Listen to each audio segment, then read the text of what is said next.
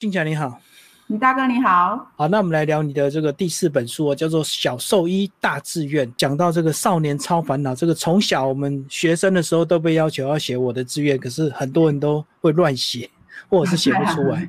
嗯，来跟我们讲你这个呃小时候的志愿为什么会结合兽医这样的一本书？我那个时候还不知道有兽医这个行业啊，只是说我小时候还蛮喜欢养动物的。养一些养一些狗啊，一些鸟啊，甚至说天竺鼠。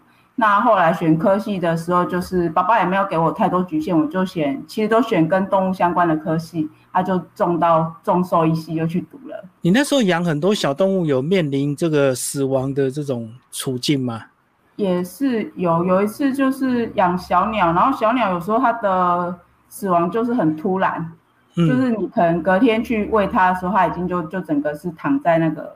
鸟嗯那个笼子里面的对啊，然后那时候其实好像是我国中吧，然后刚好是要月考，然后我妈妈就没有特别告诉我，是我月考完要再去喂鸟的时候，我才发现鸟不见了。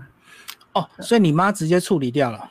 对啊，因为她说，她就说，因为我要月考，她不想让我知道，怕影响你的心情，就对。对啊，其实现代人对动物的这个情感跟以前不太一样，现在还有很多宠物的这个洗澡啦、礼仪公司啊，对不对？对对对，是有。现在还有宠物保险呢。对啊，以前这个好像不是有一句台语叫做“狗屎就是丢水流”，那猫就掉树头。掉树，对对，有听过。所以以前乡下地方就很树上很多是死猫。现现在好像乡下地方还有看过，哎，就蛮可怕的。对，那现在宠物死掉都会送去那个宠物乐园，然后好好的安葬啊，还是要葬树葬之类的。嗯，好，那这本书呢，就是一位这个呃，我们的男主角，他是国中生，对不对？嗯，对。张家豪，因为他写不出我的志愿，所以这个其他是几天的故事啊？好像是就一个礼拜、两个礼拜吧，是不是？好几个礼拜吧，因为他后来就是还遇到一些事情啊。对啊，就从一张空白的这个作文 写了。应该有三四个礼拜以上吧。到最后发生了很多事情，最后他写出来他的志愿这样子。对对对，其实里面的议题也蛮多，不是只有单纯的青少年的这个志愿，其实你还有讲到这个隔代教养的问题，因为张家豪是跟他阿妈住，然后也有一些霸凌问题，对不对？就觉得好像现在，因为好像学校现在其实都还蛮注重这样的问题啊。对啊，就是怕小孩子就被欺负还是怎样。然后有一些像老师，其实蛮多。其实像现在，其实线上教育，诶，一起上次不是停课不停学嘛？其实因为很多东西改线上了，其实也有一些像隔代方面也是会有啊。因为阿公阿妈不会用电脑，然后变成说他们变就课程整个其实也算停掉了。对，小孩子在家又不会用，然后又没有人问，没有人教，那阿公阿妈也不会。嗯嗯嗯。那边有些课业，他们要等爸爸妈妈下班再做，而且可能更糟糕是，可能家里搞不好连电脑都没有，也是会有，对啊，嗯嗯嗯，好，我们来简单介绍这个故事哦。这个张家豪，然后在路上遇到小狗车祸，就遇到他的朋友，其实他们这两个关系有点像是互相扶持，对不对？因为两个都有志愿，可是一个是不知道志愿，一个是有志愿不敢讲。对啊，对，其实因为我觉得还蛮，就是如果像现在遇到的蛮多朋友，其实有的他其实是想做什么，可是好像家里的人并没有说很支持，还是说他甚至觉得就不敢跟家人讲啊。嗯，嗯因为像很多就是像，嗯，像我的有些朋友，他们也觉得他想要再去读兽医，但是他其实又会觉得说，哎，会不会就是会读不？考不到啊，还是怎样的问题一堆，然后其实他们后来就就放弃了。嗯，我觉得念兽医会遇到的问题是，你要去救动物，不如去救人，还赚比较多钱，对不对？是啊。其实，诶，如果说按薪水来讲，人医真的是有比较多啦。对啊，但是心境上还是就有差吧。我觉得跟喜欢，因为你会去救动物，还是喜欢动物的。哎，层面会比较多一点吧。嗯，而且你救人除了钱赚比较多，你的回应啊，你的回馈也比较及时，因为人会马上跟你说谢谢。那动物它没有办法表达这样子。哎，不过那个什么，我觉得如果按纠纷来讲，如果人医的纠纷还是蛮多的。哎，嗯，哎呀，对啊，动物就顶多我觉得就被咬吧，啊，不然就是客人如果诶，如果中真的因为医疗纠纷呐，吵到最后就是变成说，就真的是有的就是赔偿赔偿就就事情就过了，可是到人好像还是上法院干嘛的，后续很很多，对啊，很麻烦。哦，所以动物最多就是赔钱嘛，那人命就是很对，因为很难用钱来赔。在法律上是属于物品，嗯，宠物在法律上属于物品，所以他谈到最后也是可能就是赔偿的问题而已。就是一只狗如果市价多少钱，就大概用那个市价来赔偿，就没有就就看怎么谈呐、没有什么精神赔偿、感情疗伤的这个费用，就对这了。这我就不清楚了，但是就是、好像就是在往这方面去谈这样。嗯好，我们的男主角呢，其实在他这个呃探索志愿的过程中，其实有一个这个刚好有个兽医的这个、等于是亲戚朋友啦，就是无形中在引导他，对不对？对，故意就是安排，就是他，诶，有一点，他其实小时候就就认识了，只是他就遗忘了。然后后来他再想起来的时候，他其实他其实对那方面是有兴趣的。嗯嗯，然后无形中呢，就到兽医里面，就是有透过这个兽医朋友的这个帮忙，让他慢慢引导出他对兽医的兴趣。其实他本来是有兴趣，只是可能或许被压抑住了吧。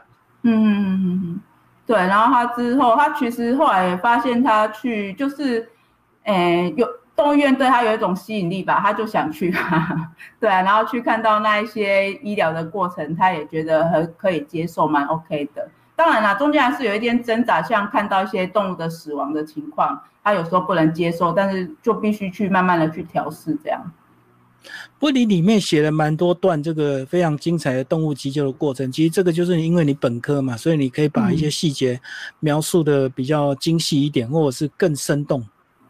哦，对，就就按照临床上一些诶遇到的事情啊，然后怎么去做处置，这样写下去。嗯嗯。而且你在里面有描述到，其实呃，我们的这个小男主角他跟着兽医在一起抢救动物的时候，他那个神情或者是他个人的精神，马上就投入跟专注。对啊，对啊对，我觉得还是有差别吧。如果说，因为我觉得小朋友他们很明显啊，就我们大人应该也是啊。如果做有有趣的事啊，有兴趣的事，其实投入就会很快嘛。嗯。嗯，就好像在划手机的时候，你很怕，很不喜欢人家吵你。那有些人在追剧的时候也是很讨厌。哦，对啊，每天都会追。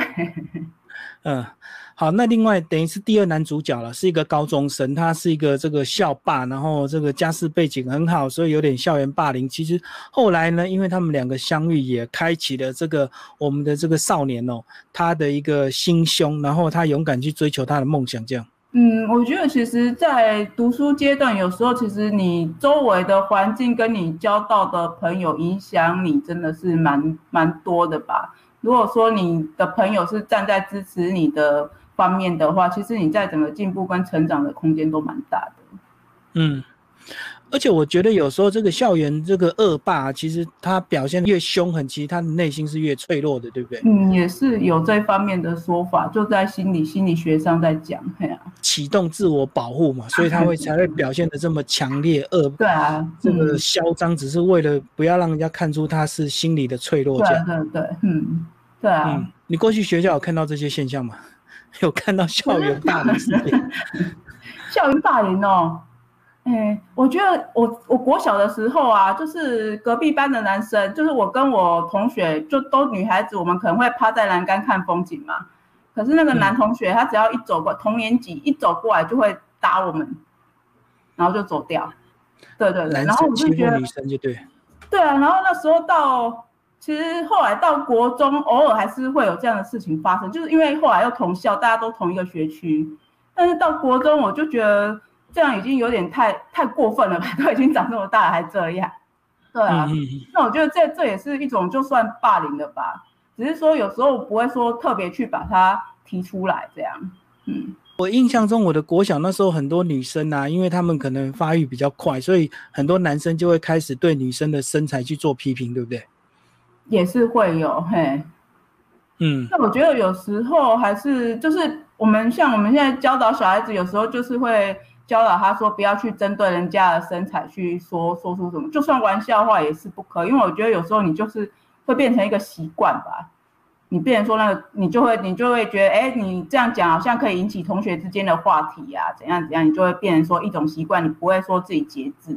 对，所以我们现在教小孩子都会尽量就是叫他不要用身材去开玩笑，这样。嗯嗯，对。好，那里面呢还有隔代教养的问题，就是阿妈跟着我们的男男主角一起住，我觉得这个阿妈她的个性就非常的乐观，对不对？然后也不会去过度的管教这些小孩子。嗯嗯嗯嗯嗯嗯，因为我觉得阿，我觉得阿妈这个角色比较比较特别，真的是，其实他其实应该也是，就像里面有一段，他我觉得写到，就是他其实在失去那个阿妈也是失去儿子跟媳妇，那小孩子也是失去爸爸跟妈妈，可是阿妈失去的并没有比较少，但是阿妈其实后后来，他因为要必须要走出那个。呃，情绪，所以他必须要比小孩子更早去调试。所以我觉得阿妈在里面，阿妈就是有点那种见过大风大浪的感觉。嗯，啊，所以要更坚强。嗯，对啊，对对，他的个啊，所以后来我觉得他在小孩子教，你说不会说特特别去严厉的对他怎样怎样，是应该，我觉得他在他生命的体验应该也是有一些东西，他其实去。去比去专注在学业什么会比较重要吧，像一些健康啊，还是生命安全之类的，嗯，比较不会说我一定要逼着你要去做什么事，读把书真的就读到很好的样子，这样。而且阿妈的关心方式通常都是煮好吃的东西给你吃，他的表达都是这样，并不是用碎碎念或者是去讲东讲西这样。嗯，但是他其实阿妈他其实找不到，我觉得找不到人，他很紧张这一点，就真的就是我。我觉得阿妈应该都会这样吧，表达很直接。嗯，对对对，对啊，不像我们小孩子对大人，大家有时候都很害羞、很含蓄。对，就是小孩叫他对爸妈说“我爱你”，他们可能会很别扭，对不对？嗯，对对，小时候还会，可是到了一定的年龄，好像就就比较不会那么轻易的开口了。对啊，对啊。嗯，那书里还有聊到一些我们生活常识，比如说毒品、校园毒品的这个问题。那其实你们在临床上的运用，有时候有些东西是拿来当做所谓的这个止痛剂，这样就是像吗啡这样。对对对，其实会把这一段加进去，也是因为其实蛮长。我们因为现在小孩子都还在国小，那蛮长就是去学校听一些座谈。那像有一些教官，他们都会一直就是。就来学校演讲啊，做宣导。那有时候会觉得这方面的就是还真的蛮值得去宣导的啦。因为像教官他们讲说，其实他们到各校去去做演讲嘛，这个推广已经那个蛮 OK 的。但是其实缺少的还是跟家庭方面的连接，因为他觉得其实小孩子回回家之后啊，其实还是有爸爸妈妈在看顾。那其实他有时候没回家。还是太晚回家，嗯，家长不去注意的话，他其实就有可能到别个地方去做了什么事了，嗯。嗯，啊，所以我觉得会把这一段就是插进去，让对啊，大家可以注意一下这个议题，这样，嗯，好，那当我们的这个男主角透过上医师的领导之后，慢慢他人生志向决定也要当兽医，然后里面最后就有讲到说，到底怎么样能够当兽医？你有把步骤稍微讲一下，就是大学要先念兽医系，哦，对。啊，现在毕业考执照，对对对，然后现在也有一些就是学士后兽医啊，嘿，台湾这几年有一个学士后兽医出来，就是你读完大学，有可能你要再读兽医系也是可以再去过去考上去读这样。对，先念完大学再回头去念兽医系啊。变成说学士后的，就是你可能出去工作干嘛干嘛嘛，啊，你觉得做完觉得，哎，我好像去兽医院。打工干嘛？觉得哎有兴趣的，我想要去再读兽医，就可以去读那个学士后兽医。嗯，那他出来也是可以考执照的，多了一条管道啦。嗯，等于是就是等你工作多年，你想转行，你就回头去念 但是因为其实当兽医还是需要有执照，所以他就是多了一个管道，让你可以再去考去读这样，然后之后出来考执照这样。嗯。你里面有提到这个兽医就两种大类别，一个是猫犬，一个就是非猫犬这样子啊？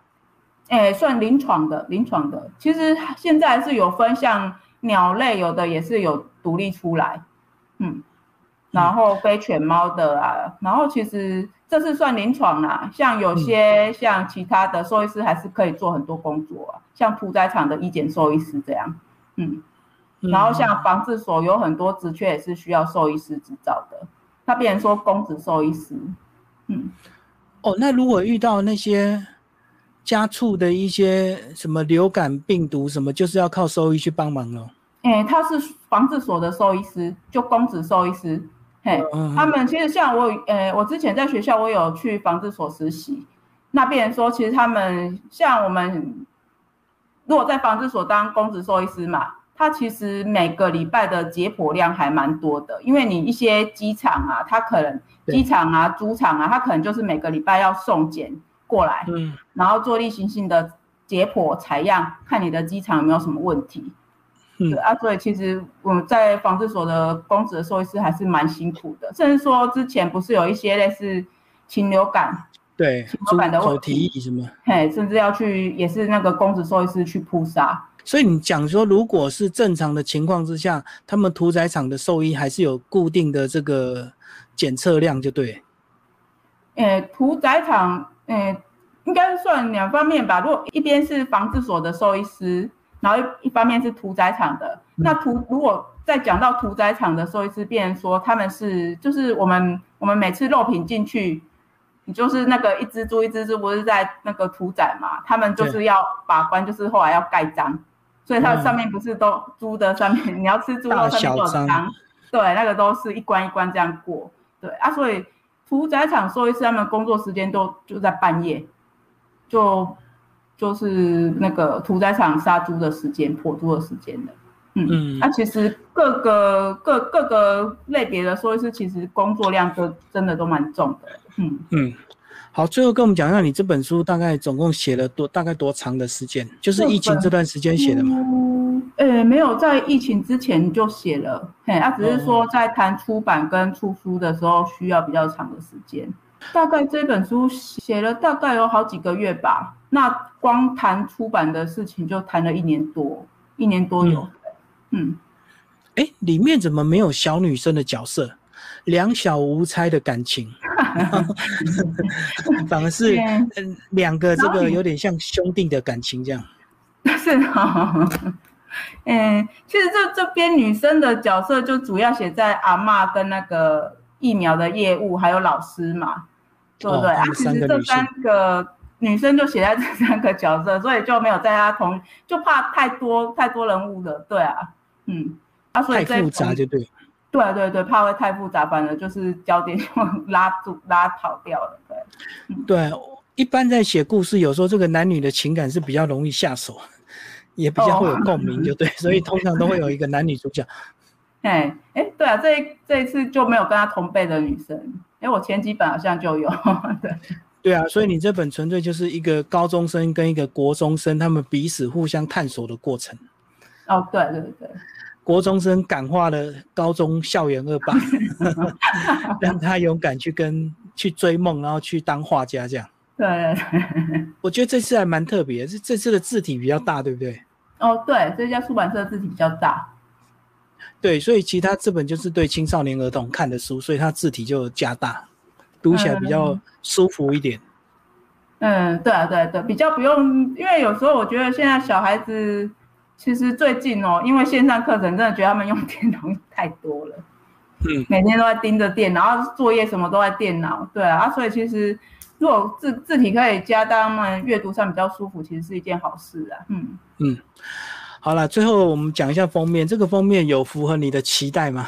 有，他还蛮厉害的。我觉得这个画家蛮 OK 的。他是其实他把里面有提到的动物都是都画出来了。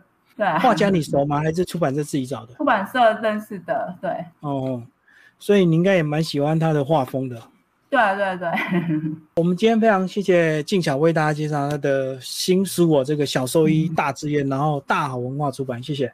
嗯，谢谢谢谢李大哥。